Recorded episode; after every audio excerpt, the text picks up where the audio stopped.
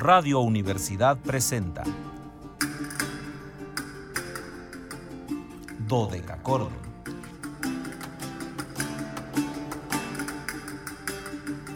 Un programa para encontrarse y reencontrarse con los autores y composiciones de la antigüedad, el medioevo, el renacimiento y el barroco.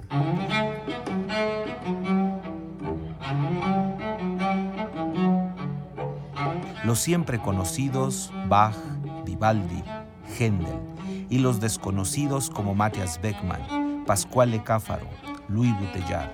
Acompáñenos en este periplo auditivo y sensorial.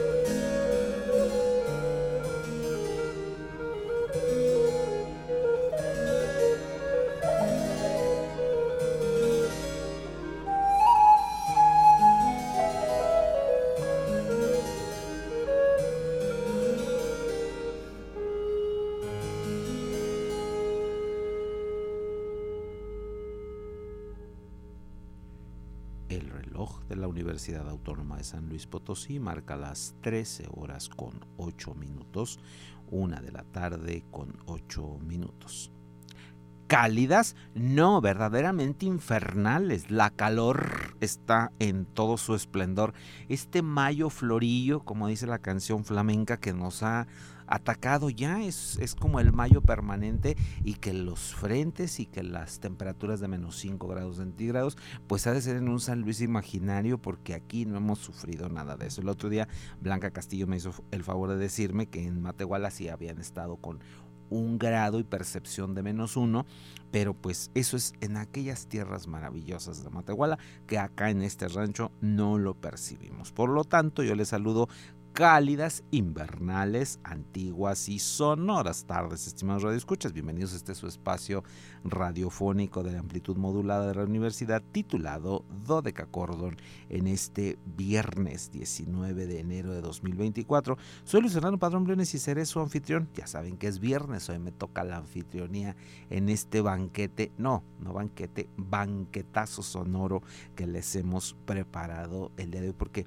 en verdad hoy tenemos un invitado de primera línea y música maravillosa.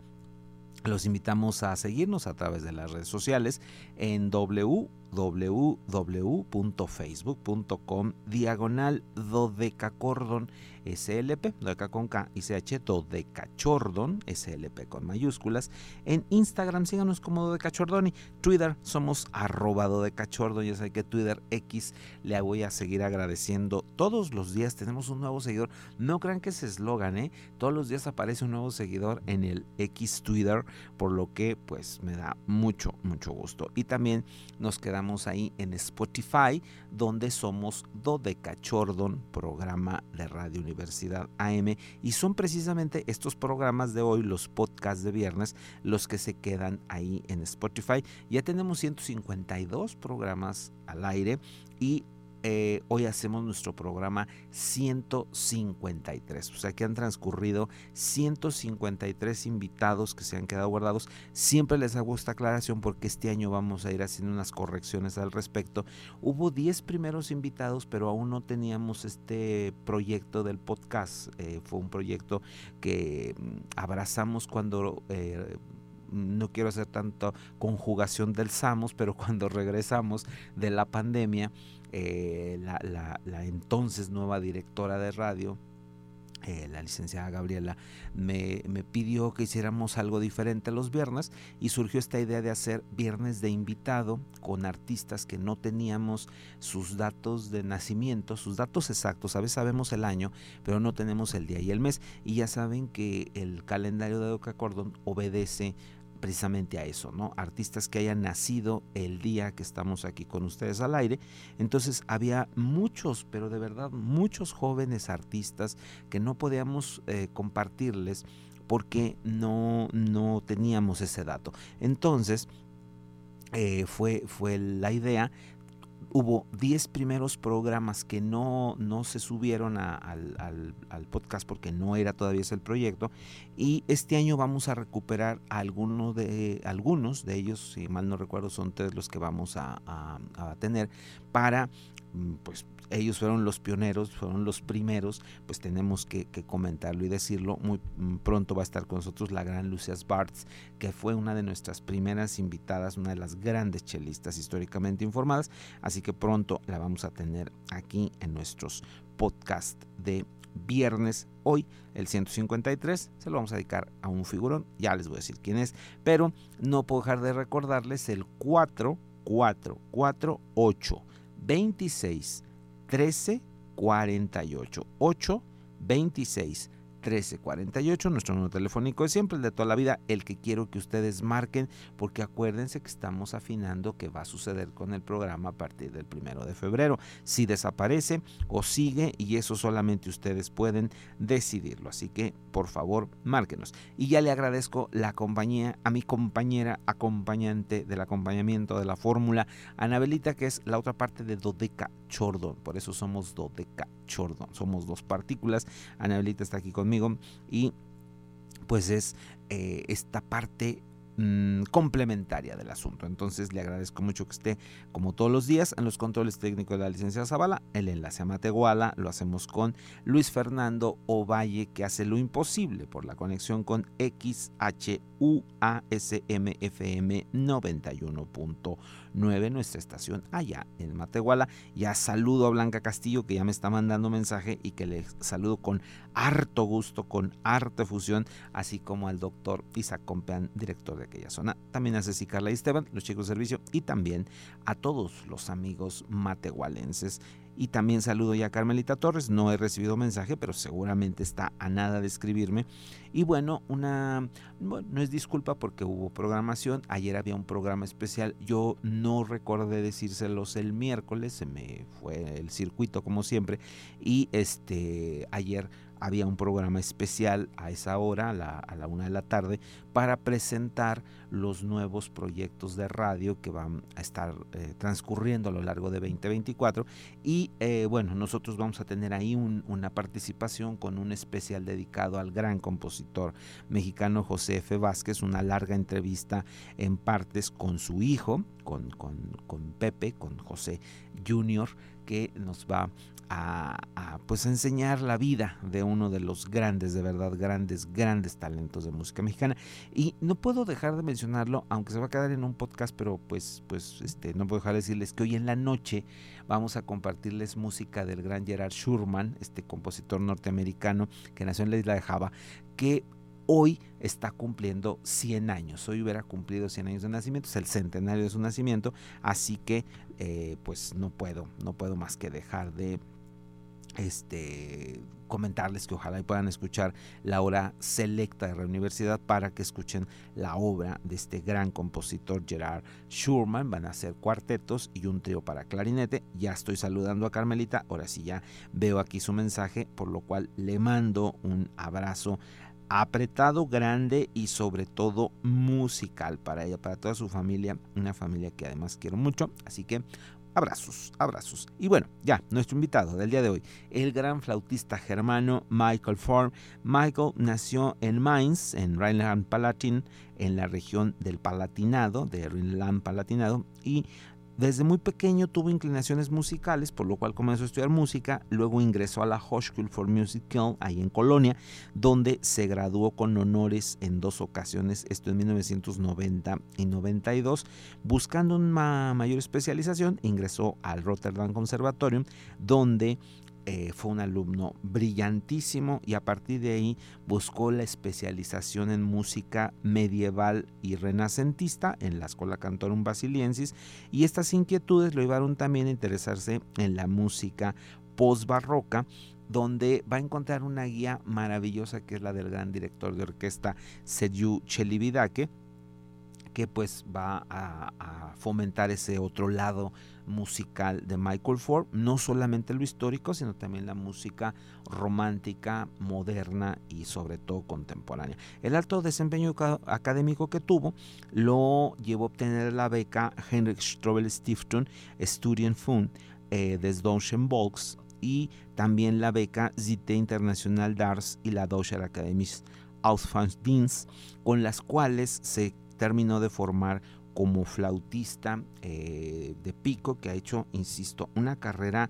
maravillosa, vertiginosa, una carrera de, frutos muy, muy, muy maduros.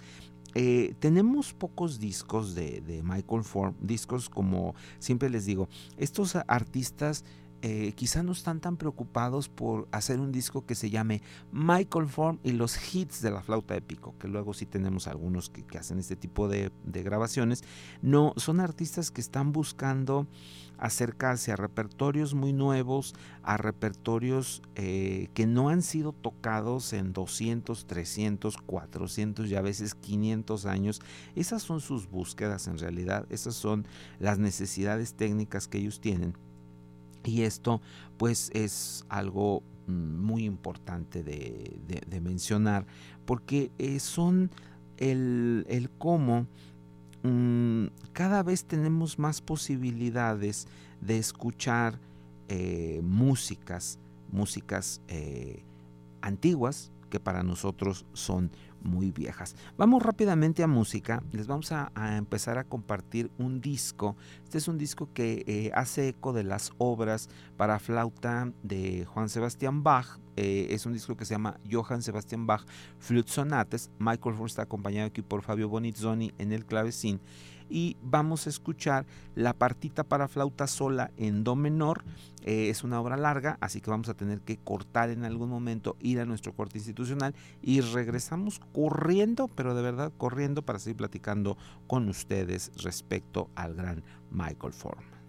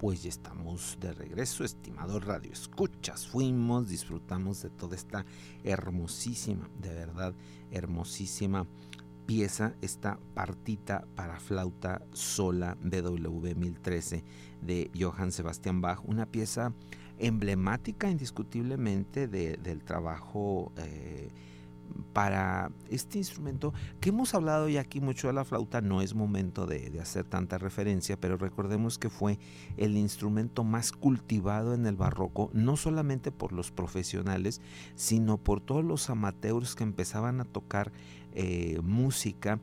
Eh, en ese momento el amateurismo era que supieras tocar un instrumento, leer música, pero no eras capaz de crear música, o sea, no eras compositor, no eras músico. Entonces eh, muchos autores empezaron a escribir obras con ciertos grados de dificultad algunas, algunas verdaderamente muy complejas porque hubo virtuosos con esta circunstancia y mucha de esta obra logró sobrevivir a pesar de que no fue impresa en muchos casos, logró sobrevivir y nos da una clara muestra del, trabajo tan depurado que, se lograban en estas obras.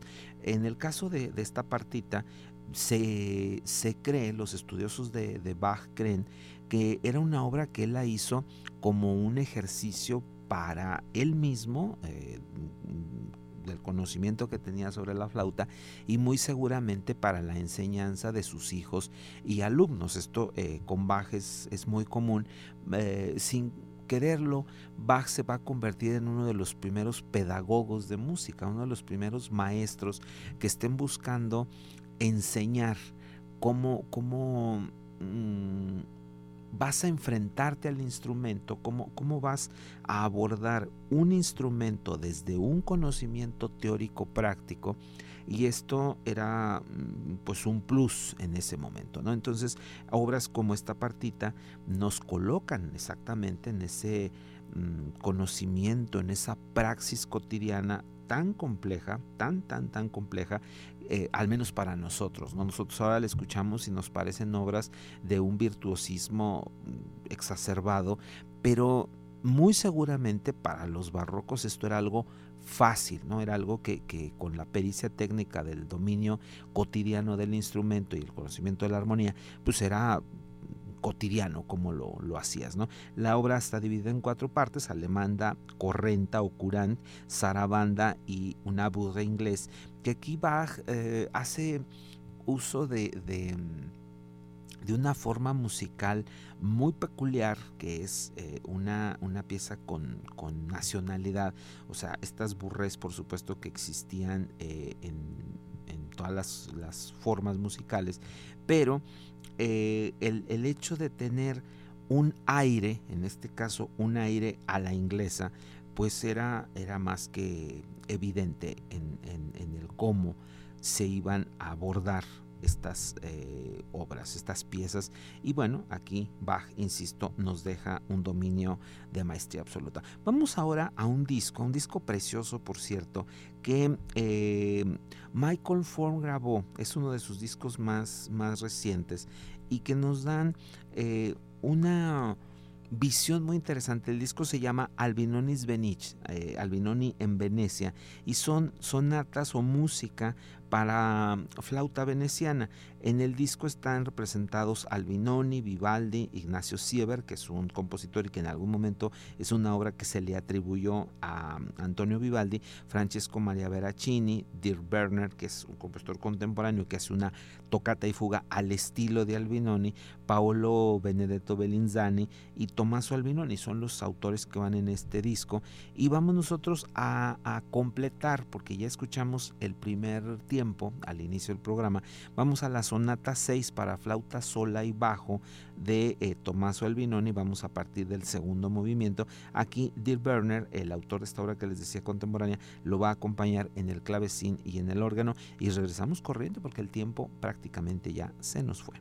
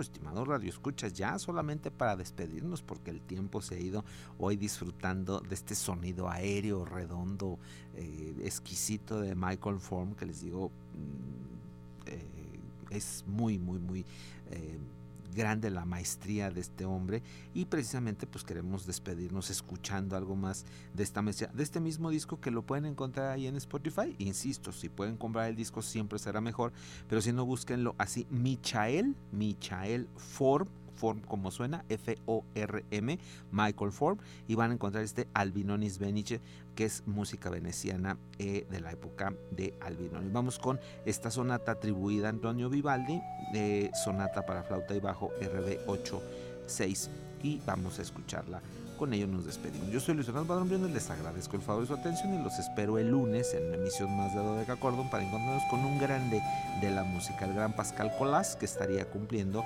375 años.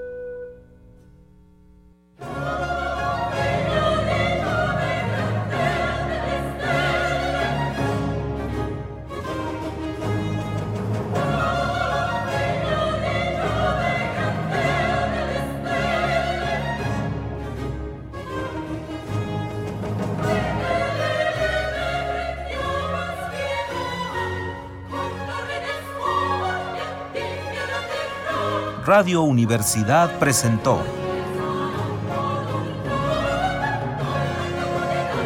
Dodecacordo.